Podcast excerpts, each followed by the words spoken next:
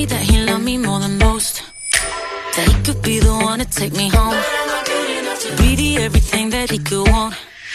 He told me that he loved me more than most. Been looking for an unmaterial love. Soon as I find it. Good morning and hello everybody. Welcome aboard American English Express. I'm your host Oliver. 各位好，欢迎搭乘美语早班车。 No, no, no. Well, no, that 之前呢，在一些节目当中跟大家来去探索过英语语言呢，它的各种各样花式的表达，真的是可以体现出语言的一种精彩和它本身自己的魅力。今天美语早班车，奥鲁带着大家一起呢，再了解一下还有哪些各种各样来去形容人的说法。其实今天的节目你会发现，各种各样的花花草草，我们生活中能想到的东西，都可以和人扯上关系。所以要请各位今天好好的 take notes，做笔记喽。Alright, so in today's show, we're gonna start talking about some of the very exciting ways to describe people. You know, people of different personalities, you know, different sort of behaviors. Alright，好，来看一下都有哪些描述不同人的这种行为和性格的说法，特别有意思。第一个跟大家来去讲述呢，就是说一个害羞的人。那我如果一说到害羞这个词， 相信很多人脑海中想到的就是 shy，s h y，right？Don't be shy，不要那么的害羞。可是如果在比较非常有色彩的去表达一个很害羞的人呢，可以用一个花这种植物呢，就叫 violet，v i o l e t，violet。Violet，大家都知道表示紫罗兰，对不对？可是英文中有一个短语叫 a shrinking violet，shrinking。Well, shrinking 来自 shrink，s h r i n k，shrink，shrink 有这个呃压缩或缩水的意思。So a shrinking violet，a violet 就是这种什么叫做缩起来的紫罗兰呢？就表示害羞的人，是不是觉得很形象？A shrinking violet。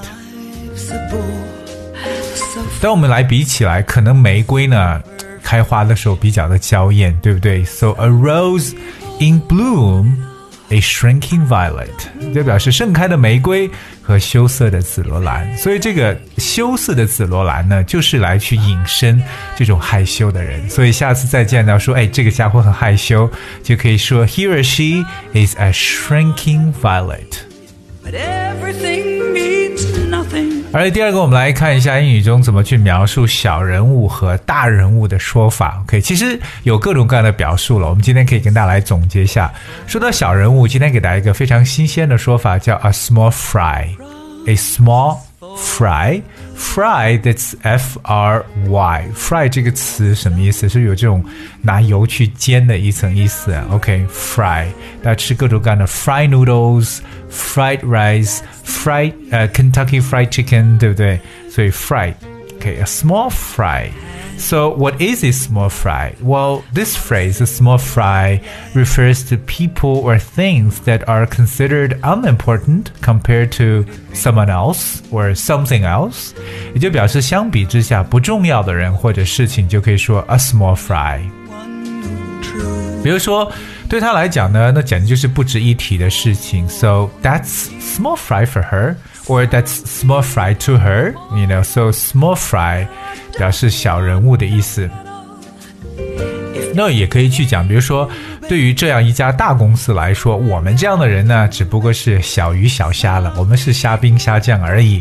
So people like us are small fry to such a large business. People like us are small fry to such a large business. 所以记住 small fry 就可以表示不重要或不值得一提的人或者事情。 但传统来讲，英语中有表示这种小人物和大人物的说法，譬如说 a small potato，right，就是一个小土豆，small potato。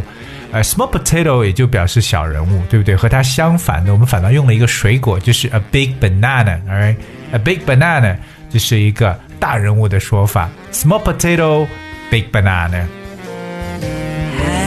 And 当然了，我们说这种表示真的很多，还有一种表示说，you know，我是一个真的很不起眼的一个人，一个小人物，so I'm just a nobody，right？Like I'm a nobody，真的是不是一个很起眼的人。那反过来呢，一个大人物就可以说 a big shot，like Mr. Big Shot，这是个大人物了。OK，so、big shot，当然也可以有时候说 big，呃、uh,，you know，a big wig somehow 来去表示大人物。 want it all, but I don't want nothing. 而接下来我们来看一下生活中的那些这个溜须拍马的人，对不对？马屁精，马屁精有很多表述。那今天给大家来一个先不一样的说法，这个呢叫 a brown nose。哎，someone is a brown nose，brown 就带这种颜色表示棕色，brown nose。什么叫棕色的鼻子？brown nose，OK，、这是表示一种溜须拍马的一种说法。a brown nose，那譬如很形象的一个表述，比如他嗯，就是试着在下班后待下来，帮老板呢清扫房间，来讨好他，去讨好一个人，to please someone。Alright, so she tried to brown nose the boss by staying after work and helping him clean the room. 真的是能够感觉到这种动作，对不对？So she ha she tried to brown nose the boss。我们把 brown nose 做成一个动词来使用，就是拍虚的感觉。So she tried to brown nose the boss by staying after work and helping him clean the room。那英语中还可以怎么去表示说这种拍马屁的人呢？有很多说法了。譬如说这个叫 polish the apple，就是把苹果擦亮。polish the apple polish that's p o l i s h，所以反过来我们说把马屁精呢就叫做 apple polisher，把苹果擦亮的人。当传统上还有一种说法叫 curry favor with，curry c u w r y。Favor that's F A V O R curry favor with 这个动词短语呢，也有这种阿谀奉承的一种感觉。 Some 说完马屁精呢，我们来看另外一种人，就是一种特别呢我行我素的，就有时候甚至是不管后果的这种呢，我们把这种人叫 a loose cannon。A loose cannon 这个词呢，不知道大家记不记得？特别在当年 Donald Trump 和这个 Hillary Clinton 两个人在竞选美国总统的时候，互相的再去指责对方。那当时这个 Hillary Clinton 去说 Donald Trump 的时候，就说这个家伙他是一个 loose cannon。呃，就是一个特别容易惹麻烦的一个人，就是自己做事情不考虑后果，a loose cannon。People want it all. Alright，我们来了解一下 loose cannon。loose L O O S E cannon that's C A W N O N cannon. A loose cannon usually, you know, means a person, particular a public figure who often behaves in a way that nobody can predict. OK，这就表示什么人？就特别指的一些可能知名人士啊，他们那些嗯一些行为举止，就是让人觉得无法去预料，就叫做 a loose cannon。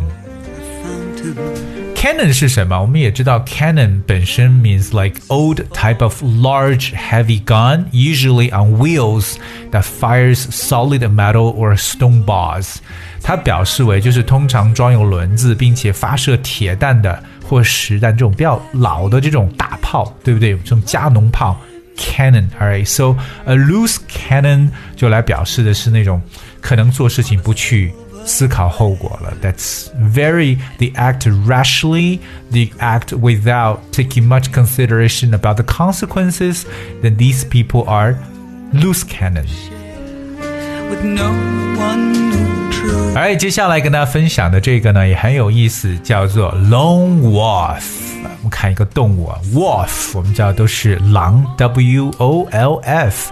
以前我们知道这个 cry wolf 就表示那种什么意思呢？就是啊、有点吹嘘，对不对？感觉这个事情并没有我们说的这种 cry wolf，OK？、呃，就是 something that never really happened or exist, but you try to draw people's attention by crying wolf. 可是我们今天要讲的不是 cry wolf，OK？、我们讲的是 lone wolf，L O N E，lone。Lone 就表示为独自的，so lone wolf refers to someone who prefers to work or live, you know, alone，就是 独行者的说法。所以我们把那些喜欢独来独往的人呢，可以叫做 lone wolf，a lone wolf。但英语中有一个特别的一个说法呢，叫做哎这个 play solo。play solo solo it's s o l o solo 在音乐当中 play solo 就表示独奏。If I say like I like playing solo，其实表示的意思呢，就是我喜欢我一个人，我做事情都一个人，我不喜欢呢跟别人一起。所以说，我们对这种人的描述真的是各种各样的。我可以把花花草草啊，甚至各种动物啊，生活中的一些东西拿过来进行比较。我觉得这也是给文章或者说给这个语言表达变得生动有趣非常重要的一点。So that's why I hope you guys remember these really colorful ways to describe people's personalities and behaviors. 当然，今天的节目呢不一定跟大家全部讲完，我们明天跟大家继续再补充一些可能你真的没有想到那些丰富的人物表达方式。而且今天节目的最后呢，送上一首稍微温情的歌曲《Her》。And I hope you guys will enjoy and thank you so much for tuning today. Until tomorrow. Tell you I love you a million times. Say that I'm sorry if I made you cry. Can never be half the woman, even if I try. But I try, I swear I try. If someone puts me down, yeah, I know my worth.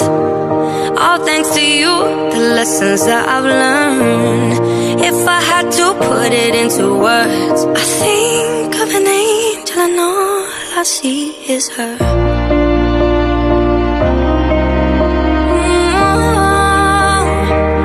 all I see is her.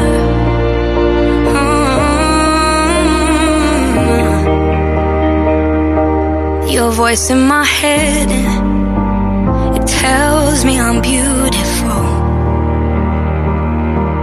And when I have children, I'll pass on the things I was told. I don't see you as much as I used to. But if I did, I know what I would do. I tell you I love you a million times. Say that I'm sorry if I made you cry. Can never be half the woman, even if I try. But I try, I swear I try. If someone puts me down, yeah, I know my worth.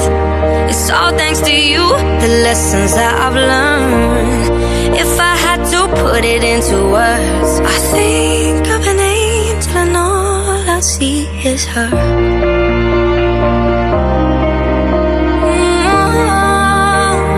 Mm, all I see is her.